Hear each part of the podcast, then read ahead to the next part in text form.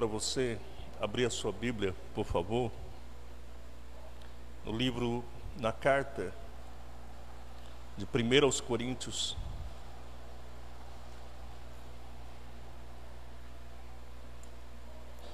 Primeiro aos Coríntios, capítulo 12. Primeiro aos Coríntios, capítulo 12.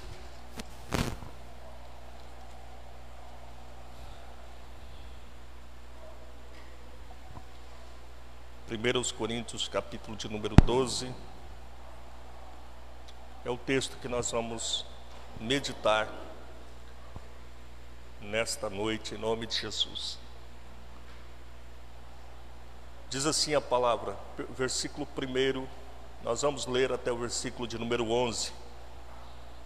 Diz assim: acerca dos dons espirituais, não quero, irmãos, que sejais ignorantes Vós bem sabeis que ereis gentios, levados a todo ídolo mudo, a todos ídolos mudos, conforme ereis guiados.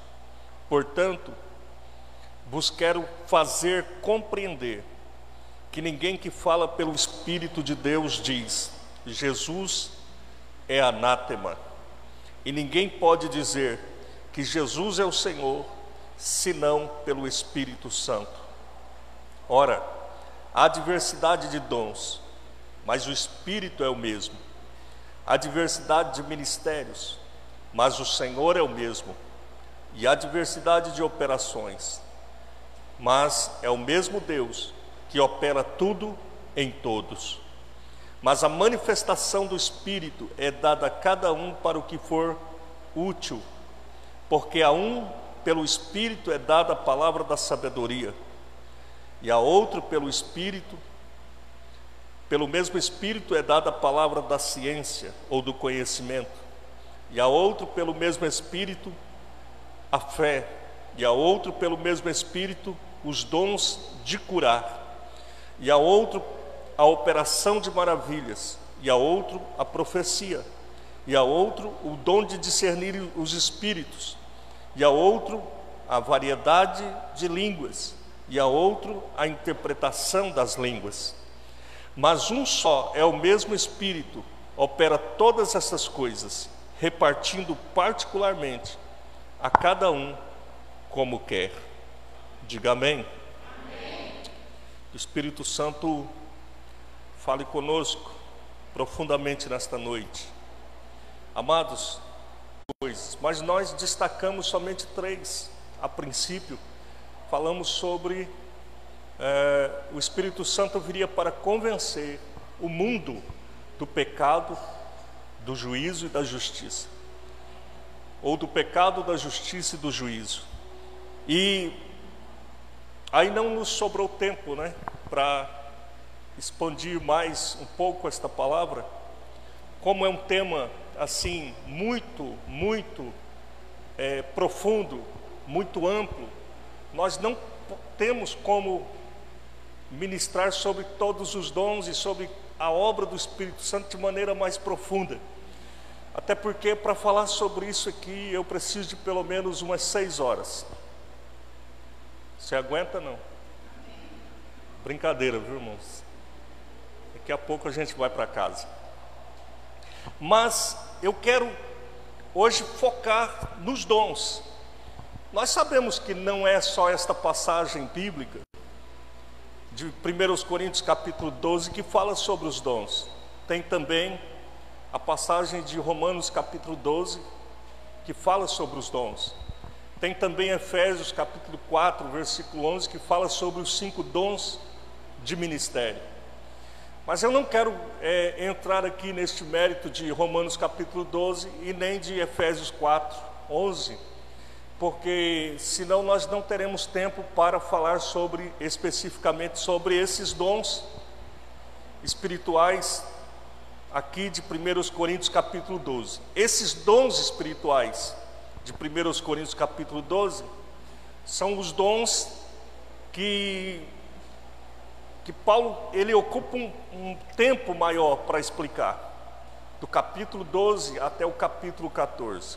Então são três capítulos inteiros do Novo Testamento que o apóstolo Paulo seleciona para explicar, para falar que dons eram esses e para explicar sobre a ativação desses dons na vida dos cristãos.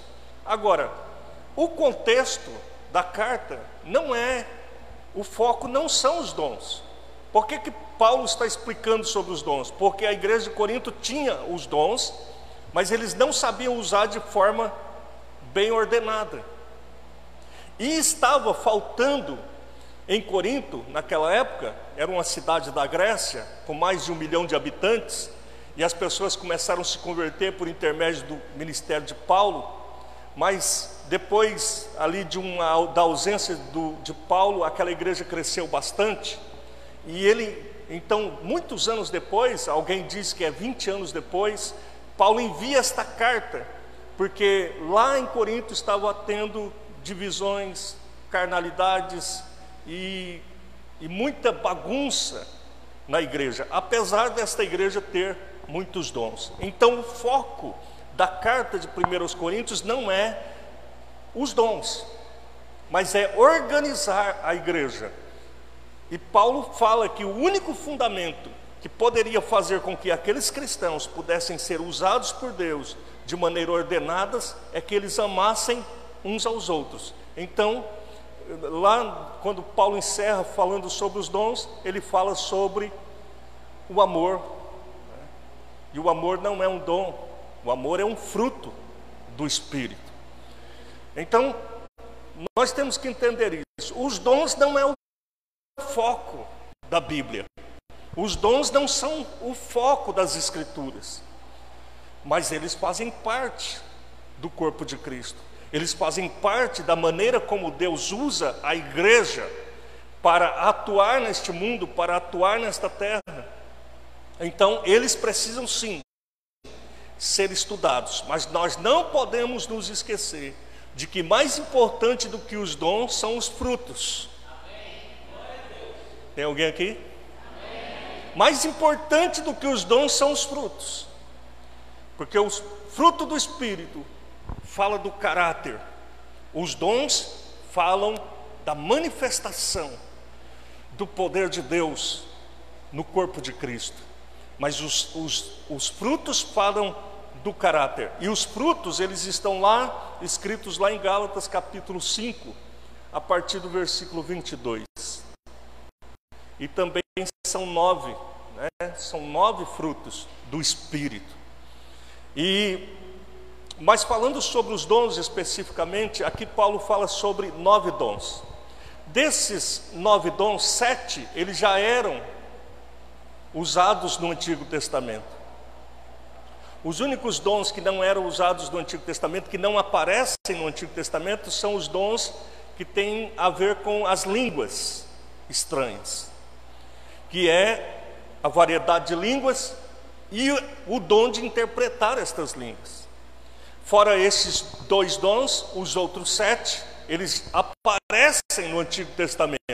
Então não é novidade os dons. Os dons sempre existiram. Diga comigo, os dons sempre existiram. Agora escute.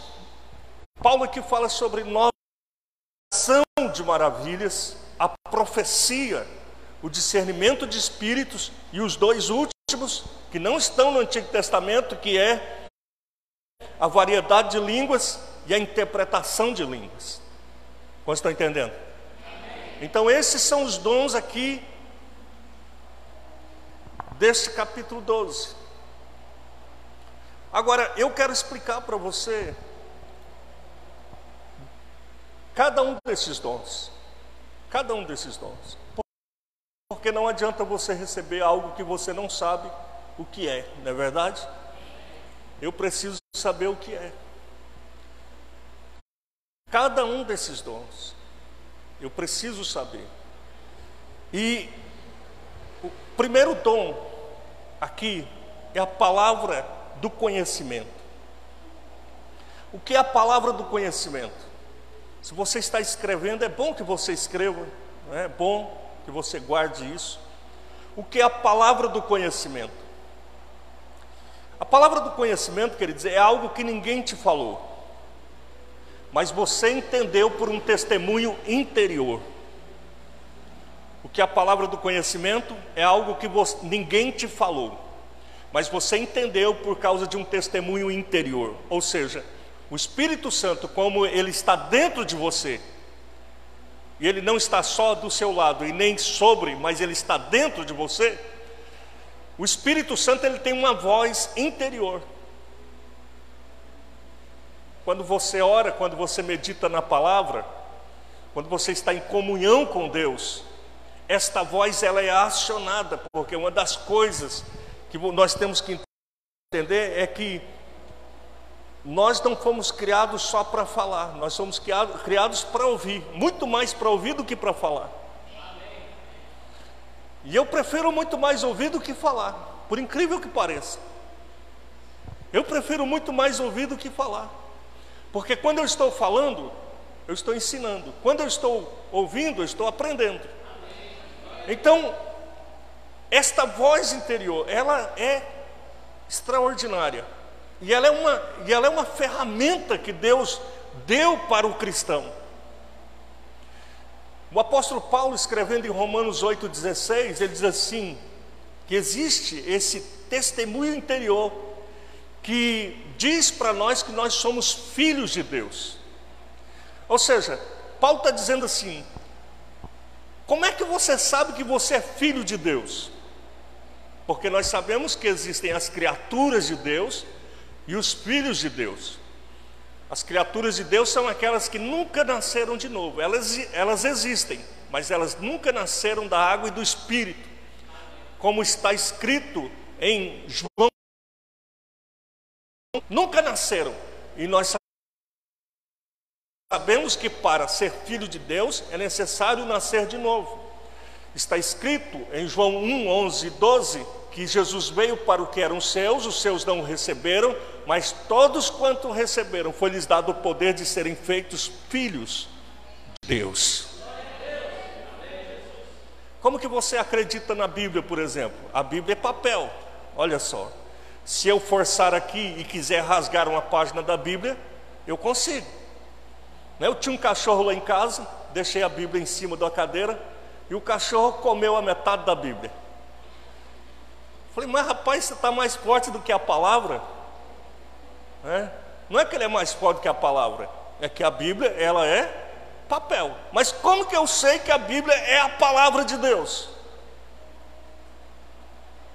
Como que eu sei que a Bíblia é a palavra de Deus? Não tem outra maneira de saber que a Bíblia é a palavra de Deus senão pelo Espírito Santo que está em você e que pela voz interior ele comunica isso, ele diz para você: ó, esta é a verdade. Como que eu sei que isso aqui é a verdade? Porque o Espírito Santo fala isso comigo, no meu íntimo, no meu interior. Então, se alguém chegar para dizer para você assim: ei, me prova que Deus existe.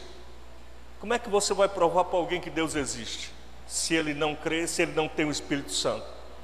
Tudo que você falar para ele, ele vai criar uma tese contra. Querido, o conhecimento de Deus é muito mais alto do que a gente imagina.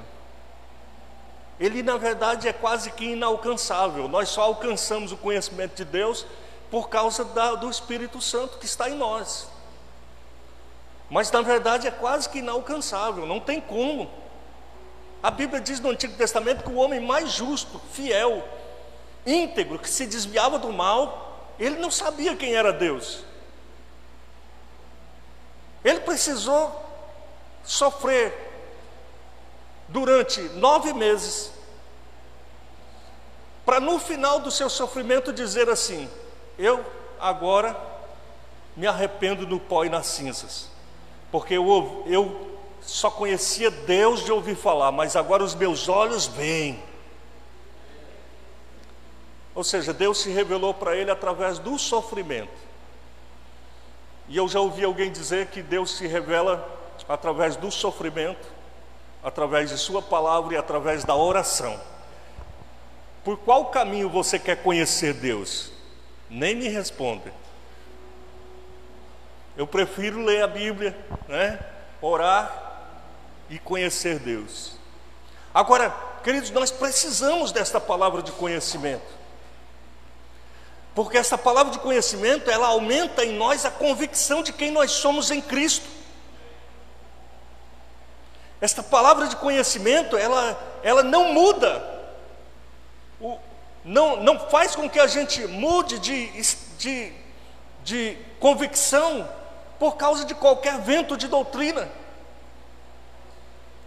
Você não cai, tanta coisa já aconteceu na tua vida e você está aí sentado, ouvindo a palavra, crendo nas promessas. O que é isso, pastor?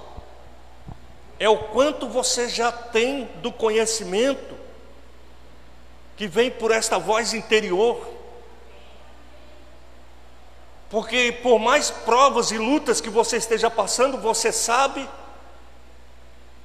e não sabe explicar como, mas que no final de tudo isso, Deus vai lhe dar uma grande vitória.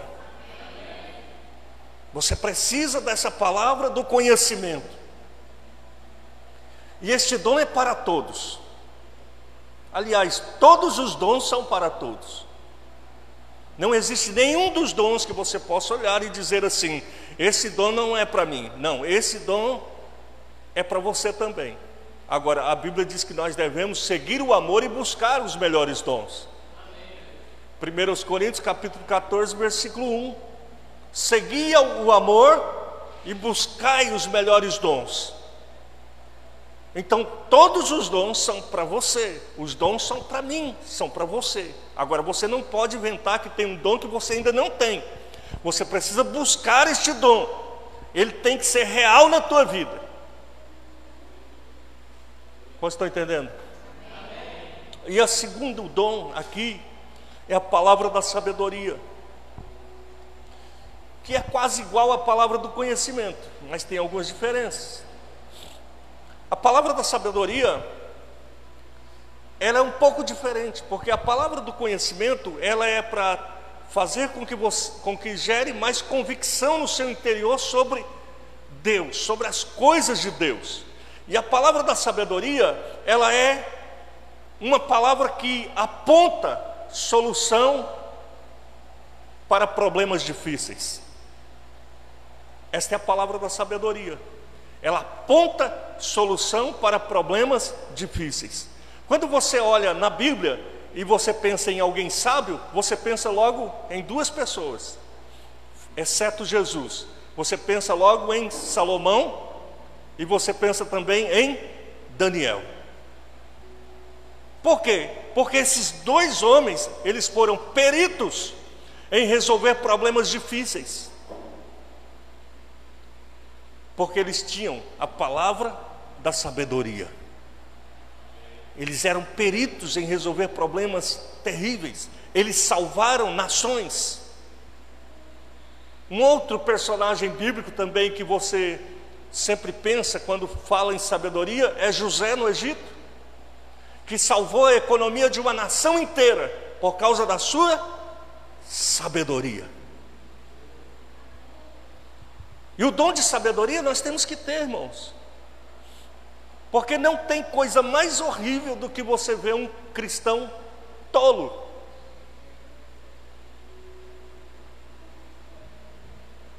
Não tem coisa mais horrível do que você ver um cristão tolo.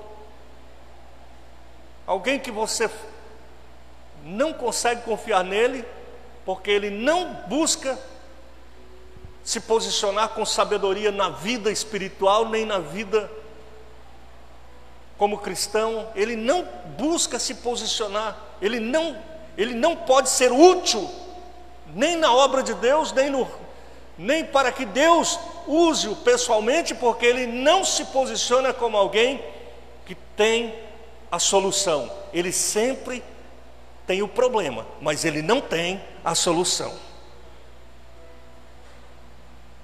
E é incrível como muitas pessoas, elas têm problema, mas elas não têm solução. E sabe por que você não tem solução? Porque você não para para pensar, não para para orar, não para para refletir, não para para meditar na palavra. Porque na hora que você começar a pensar, refletir, parar para orar, parar para meditar na palavra, Deus vai lhe dar uma palavra de sabedoria para que você tenha solução para aquele problema que você está vivendo. Escute, pare de querer resolver as coisas com ignorância e comece a resolver as coisas com sabedoria. Eu vou repetir. Ignorância e comece a resolver as coisas com sabedoria. Ignorância, irmão. Quem semeia quem semeia ignorância recebe ignorância. Mas quem semeia sabedoria, ele resolve. Aquele que sempre tem o dono da razão. Você não pode ser dono da razão. Você tem que ser flexível. Tem gente que perde a bênção, sabe por quê? Porque ele porque ele diz assim: se Deus não fizer do seu jeito, mas nós não estamos aqui para Deus atender todas as nossas vontades, nós estamos aqui para entender a vontade dele e cumprir. A Bíblia diz, né? Você não sabe nada do que está acontecendo na vida daquela pessoa. E de repente, quando ele te pede um conselho, no meio daquela conversa você fala algo para ela, que para você é algo simples, mas para ela é uma, é uma chave que vira a, a vida dela de pernas para o ar. Porque para você é simples, mas para ela, ela decifrou um enigma. Isso é a palavra da sabedoria. É um conselho que vem direto do trono para a vida daquela pessoa. Nós não podemos, queridos, de maneira nenhuma brincar com a vida das pessoas, dando conselhos humanos, dando conselhos que não tem nada a ver com a palavra de Deus. Nós temos que dar conselhos com sabedoria. Billy Graham, que morreu já foi o maior evangelista do século XX, ele disse assim: quando alguém marca comigo um gabinete para receber um conselho, antes daquela pessoa chegar, eu oro e digo: Senhor, o que, que eu vou responder para essa pessoa? Sem saber o que está acontecendo, sem que ela contasse nada, Deus já dava uma palavra de sabedoria para ele e ele já sabia como iria responder para aquela pessoa. Porque Billy Graham não sabia o que a pessoa estava passando, mas Deus sabia. Então a palavra da sabedoria também é uma revelação. É uma revelação. Um dia eu estava saindo de uma igreja, muito tempo atrás, saindo assim na porta da igreja, tinha um garoto pequeno, e eu olhei para ele e falei algumas palavras para ele assim, cumprimentei ele, falei algumas palavras para ele, e quando virei as costas, a mãe dele bateu no meu ombro e disse: Pastor, volta aqui. Eu voltei. E ela disse: O que, que o senhor falou para o meu filho? Eu disse: Que eu falei para ele? Falei: Acho que brinquei com ele. Disse para ele assim: Olha, às duas horas da manhã não é horário para você estar na frente do computador. Ela disse: Meu Deus, ontem era duas horas da manhã, pastor. Eu fui no quarto, esse menino estava assistindo umas coisas estranhas no computador. E o Espírito Santo agora aqui falou com o Senhor. E ela disse: Hoje mesmo eu vou tirar aquele computador do quarto. Eu vou assumir o controle da minha família. Eu vou governar a minha, a minha casa. Pronto.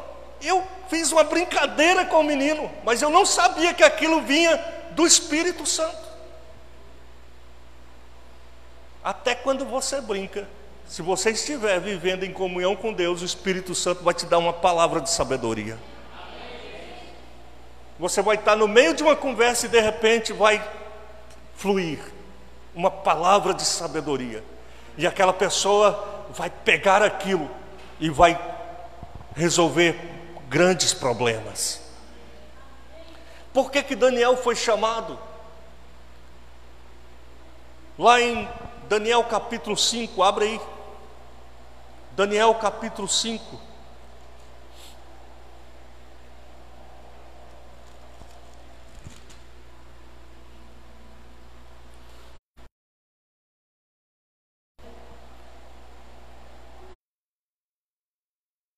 O trono no lugar de Nabucodonosor, filho de Nabucodonosor, assumiu o trono, fez uma festa.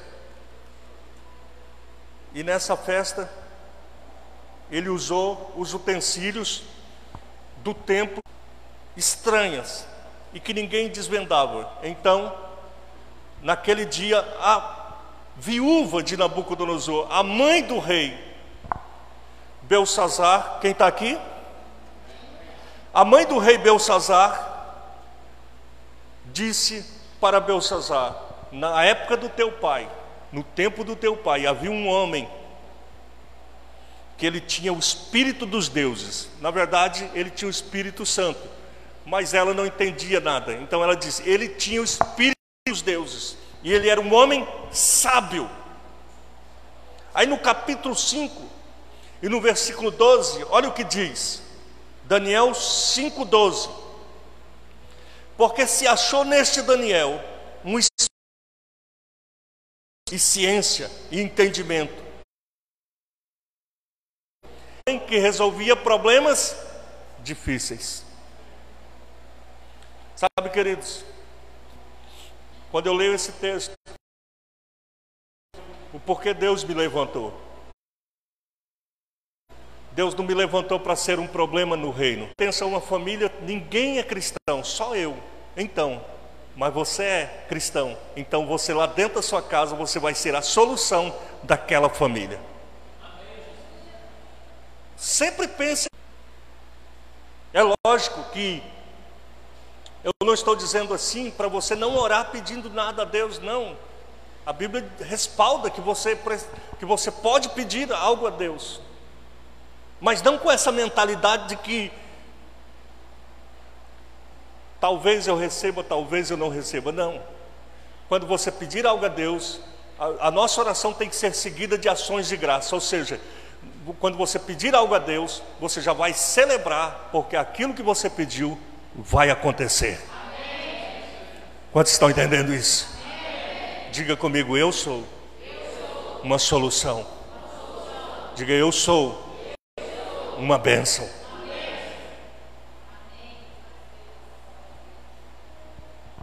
O terceiro dom é o discernimento de espíritos. O discernimento de espíritos é simples, irmãos. O que é de Deus e o que não é de Deus? Você tem que fazer essa pergunta, e aí você tem que ter a resposta pelas, pela palavra de Deus e pelo Espírito Santo que está em você. Você pergunta o que é de Deus e o que não é de Deus. Você pergunta o que pode e o que não pode. Você pergunta o que agrada a Deus e o que não agrada a Deus. Discernimento. Então, diante de qualquer situação, você faça essas perguntas o que é de Deus e o que não é de Deus, o que pode e o que não pode, o que agrada a Deus e o que não agrada. E discernimento também serve para você não cair no engano. Discernimento também serve para você não cair em enganos, por exemplo, em falsas profecias. Porque a gente hoje é o seguinte: nós temos que profetizar e pregar contra. A gente profetiza e prega contra os falsos profetas. Porque onde tem falso também tem verdadeiro. Mas onde tem verdadeiro também tem falso. Quantos estão aqui? Então, discernimento é para você saber o que é falso e o que é verdadeiro. E uma das coisas que mais tem levado as pessoas para a fossa, está gravando isso, né? Depois eu vou assistir lá em casa e eu, eu começo a dar risada, irmãos. Uma das coisas que tem levado a vida espiritual do povo para a lama, consertando, é que essas pessoas, elas colocam a profecia, o dom, acima da palavra de Deus. Dom não governa a igreja. Eu vou repetir: dom não governa a igreja. O que governa a igreja é a palavra de Deus. Tanto é verdade que a Bíblia diz que, que quando alguém profetiza, você não pode desprezar a profecia, mas você tem que julgar. E a palavra julgar é discernir saber se é falso ou se é verdadeiro. Bom, eu tenho um critério comigo. Se a profecia é boa, eu pego tudo. Quero saber se é falsa se é verdadeira, não. Eu venho. É boa? Então vem. Se é ruim, aí eu começo a julgar. Se alguém diz, é vaso, você vai passar pelo estreito de Jeová. Aí eu Calma aí, vai devagar. Quem está entendendo? Mas se diz assim, é Vaz, você vai para os Estados Unidos em breve ministrar lá. Aí eu digo, vem, eu recebo Jeová. Não quero nem saber se é falso ou se é verdadeiro. Isso é um critério meu. Mas tem profecia, irmãos, que coloca, é, que traz problemas familiares. E a gente tem que saber se é falso, se é verdadeiro, e não é pecado você julgar. Não é. 1 João capítulo 4, a Bíblia diz: julgai os espíritos. O espírito que está no profeta, o espírito que falou através dele, julgai. A Bíblia diz, é uma ordem. Você tem que saber se aquele espírito está falando da parte de Deus ou da parte do diabo, ou é um espírito humano apenas, é a vontade da carne de falar aquilo. Quantos estão aqui? Porque eu já vi muita gente sendo destruída por causa disso. Então eu tenho que ter discernimento, eu tenho que saber: é da vontade de Deus que eu vá? É da vontade de Deus que eu fique? É da vontade de Deus que eu mude? É da vontade de Deus que eu permaneça? É da vontade de Deus que eu me case? É da vontade de Deus que eu permaneça solteiro? É da vontade de Deus que eu compre essa casa? É da vontade de Deus que eu não compre? Eu tenho que ter esse discernimento. Como está entendendo? E principalmente para se casar, irmãos. Porque se você se casar errado, acabou. Você está na roça. Está gravando, né? Estou falando sério. Você que é solteiro, pensa bem. Pensa bem. Ore bastante. Vai estudar, meu filho. Se você não está na idade de se casar ainda, vai estudar. Vai estudar, vai se submeter aos seus pais, vai aprender a ter experiência com eles de vida. Abra os ouvidos para ouvir o que eles te dizem.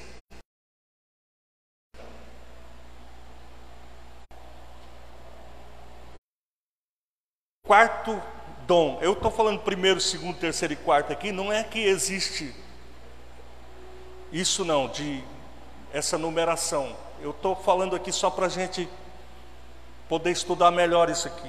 Não, pastor Tiago, se Deus me desse o dom de cura e não controlasse isso, rapaz, eu estava ali no meio da rua fazendo paralítico andar, cego enxergar, e a coisa estava grande, e pedindo oferta, abrindo o bolso, falando, pode, pode pôr.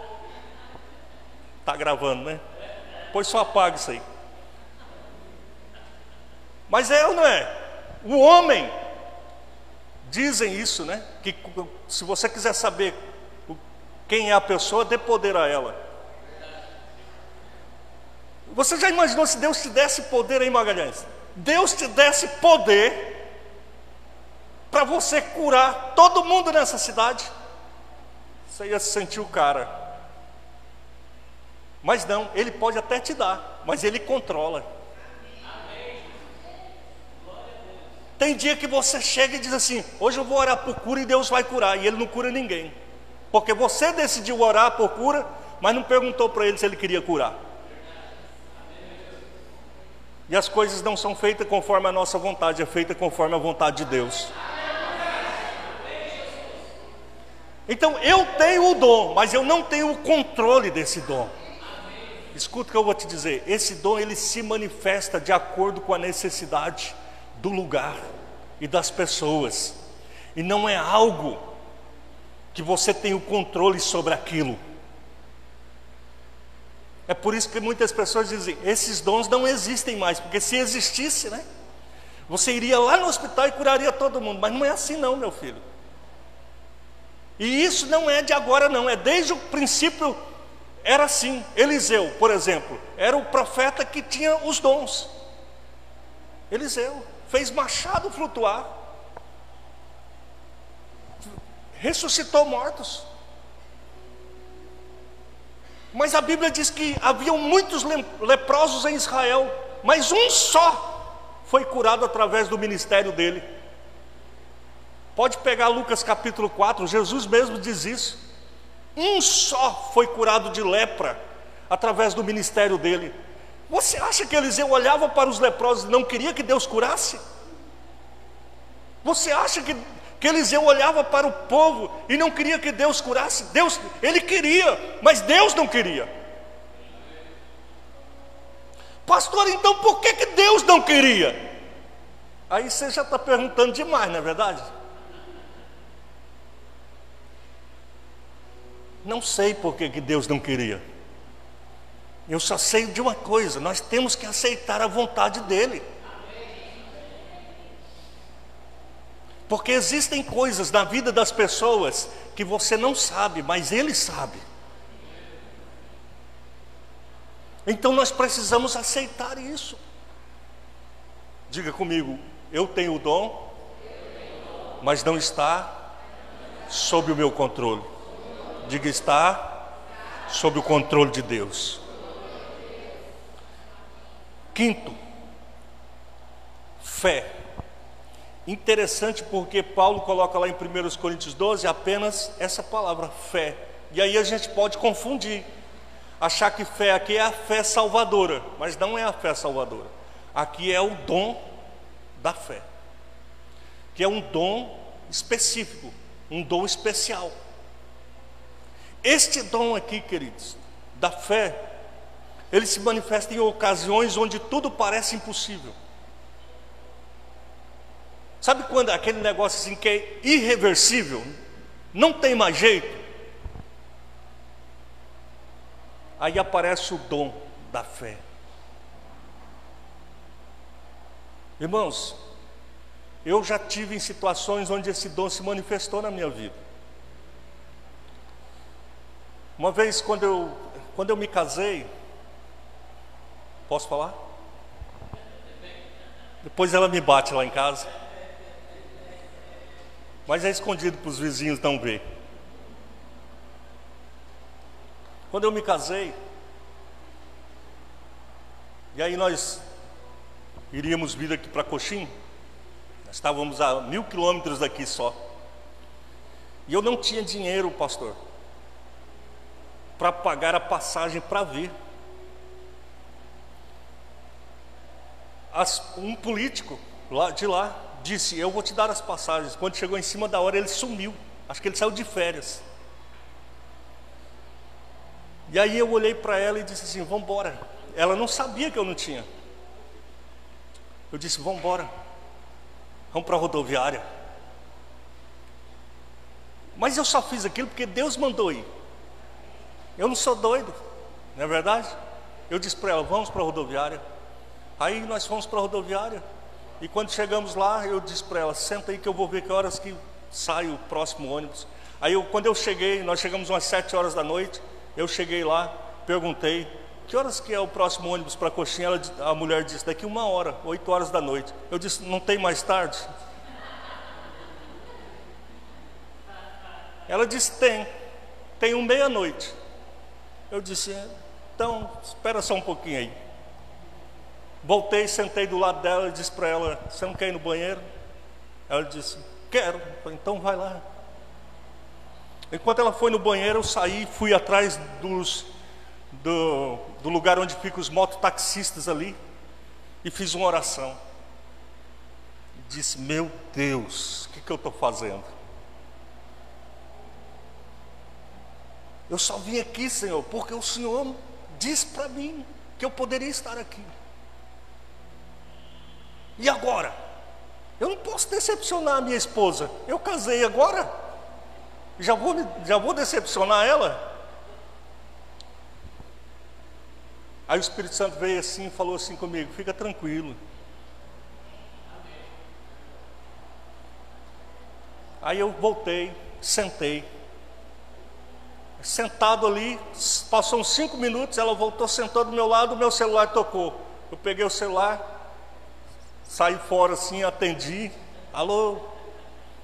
Era uma pessoa aqui de coxim trabalhava num hotel aqui. E ele disse assim, pastor, ele era meu discípulo. Ele disse, pastor, é, tá tudo bem? Eu disse, tudo. Ele disse, o senhor está onde? Eu falei, estou na rodoviária. Ele está vindo para Coxim? Eu falei, sim. Eles estão preparando tudo aqui para amanhã à noite recepcionar vocês no culto aqui, hein? Que bom. Ele disse: Então está tudo bem. Eu disse: Está ótimo, tudo bem. Aí então, paz, paz, desligou. Eu disse: Senhor, não era a solução. De onde virá, Senhor? Passou mais uns cinco minutos, o celular tocou de novo, era o mesmo. Ele disse assim: Pastor, e eu disse: Fala, meu irmão, tá tudo bem mesmo? Eu disse: Tá. Ele falou, pastor, é, o senhor já comprou as passagens? Eu disse, não, estou esperando mais um pouco. Ele está esperando o quê? Eu falei, não, o ônibus vai sair meia-noite. Então dá tempo. Ele disse assim, vai lá no caixa agora. E pergunta lá, porque eu já comprei as duas passagens e, e deixei muito mais dinheiro lá para vocês chegarem até aqui. Ele disse, porque eu estava aqui, sentado, agora e Deus falou comigo: compra as passagens dele. Aí na hora eu voltei, todo alegre. Falei: Você quer ir no banheiro de novo? Não. Então vamos comer alguma coisa, porque o bagulho vai ficar legal. Fui lá, peguei o dinheiro, né? Peguei as passagens, peguei o dinheiro, fiquei de boa. Falei: Bom, sou homem de Deus. Negócio comigo, quem anda comigo está com Deus. Que nada, irmãos, eu estava mal, eu estava acabado, eu estava arrasado. Mas naquele momento que eu orei ali, o dom da fé se manifestou. Quer dizer para você que nada será impossível na tua vida. Depois desse seminário, nada será impossível na tua vida. Quantos recebem?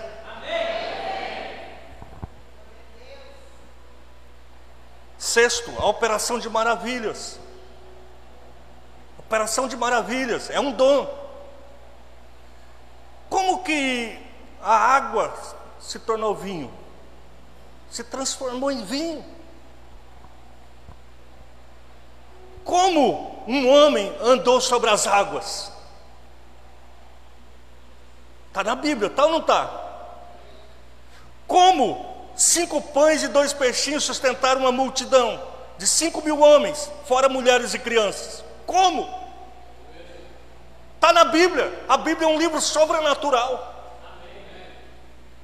Ela conta histórias sobrenaturais. Agora eu também preciso crer no sobrenatural. E eu acredito que o ano de 2022 será um ano de onde coisas sobrenaturais vão acontecer na tua vida. Eu acredito que portas que não se abriram ainda vão se abrir. Eu creio, meu irmão, que algo extraordinário vai acontecer no teu casamento, na tua família. Porque quando eu olho para a palavra, eu vejo Jesus transformando água em vinho, Jesus andando sobre as águas, Jesus transformando cinco pães e dois peixinhos em muita comida para que as pessoas pudessem se saciar.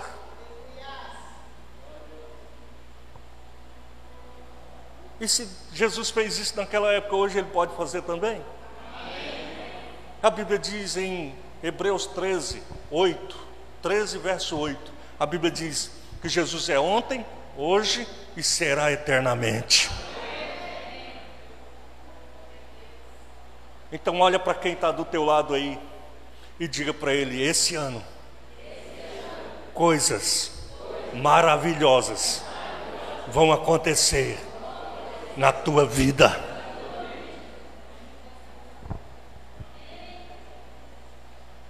Um dos nomes de Jesus é maravilhoso. O menino nos nasceu, um filho se nos deu. O governo está sobre os seus ombros e o seu nome será maravilhoso.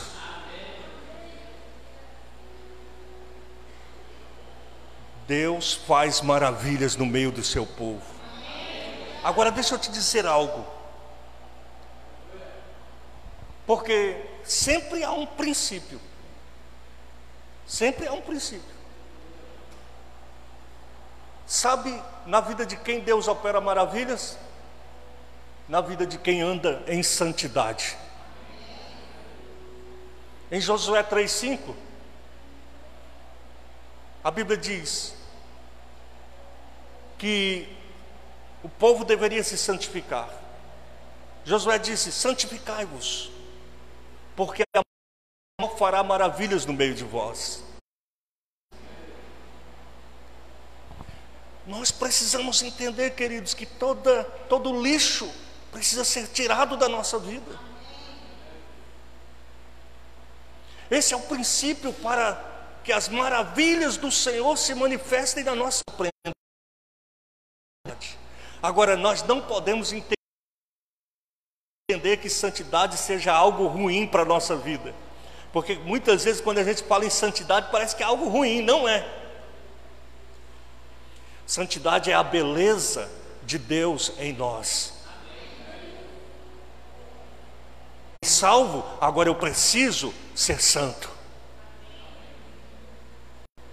Vocês estão entendendo o que eu estou dizendo? Diga comigo, se eu fui salvo, agora eu preciso ser santo. Diga, a santidade precede as maravilhas de Deus. Variedades de línguas.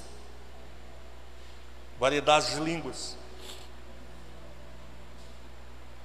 Variedade de línguas é, é um dom que veio para nos enriquecer espiritualmente.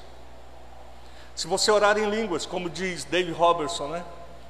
Não importa por quantos é, minutos forem, todas as vezes que você orar, você vai sair melhor, você vai sair mais edificado, mais forte. Então, a... e também existe a interpretação de línguas. A variedade de línguas, queridos, você pode falar em línguas sozinho, sem que ninguém ouça. Eu estou pregando aqui, você pode estar tá falando em línguas aí, desde que você não esteja atrapalhando o que eu estou pregando aqui. Ok? Sejam edificados.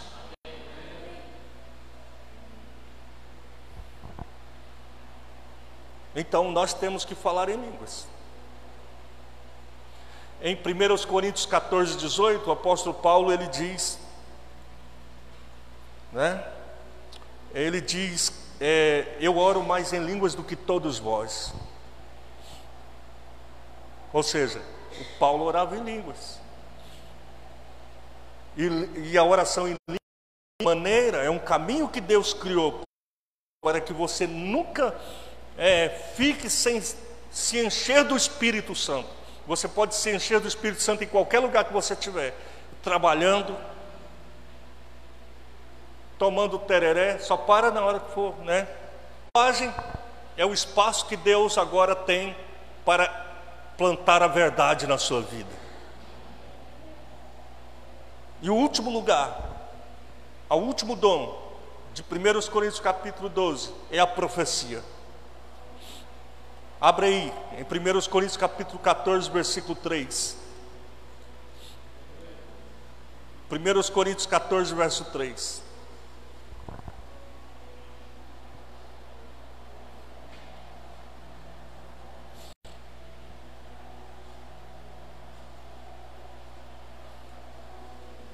Primeiros Coríntios 14, verso 3 diz assim: Mas o que profetiza, fala aos homens para edificação, exortação e consolação.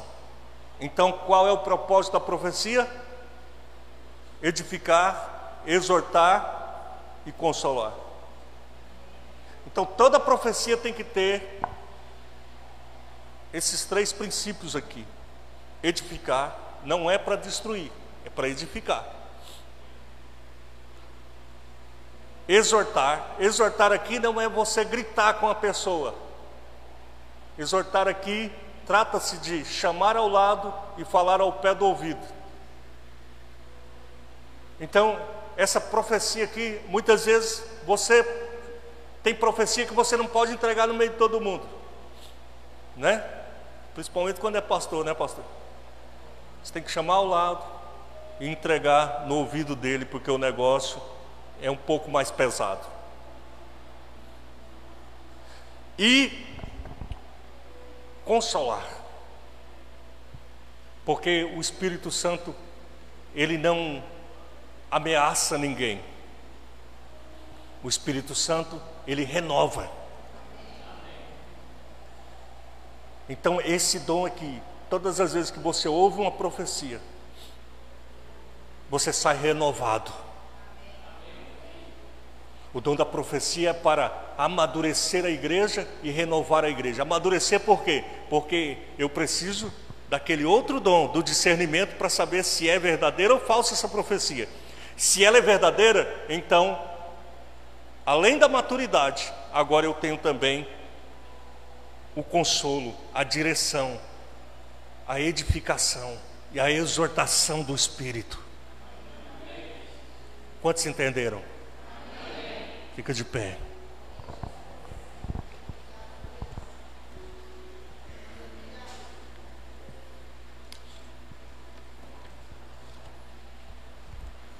Aleluia. Vou chamar a Noemi aqui.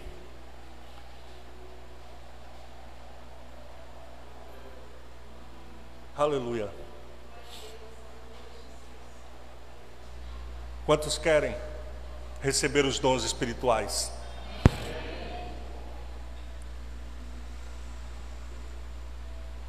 Em plena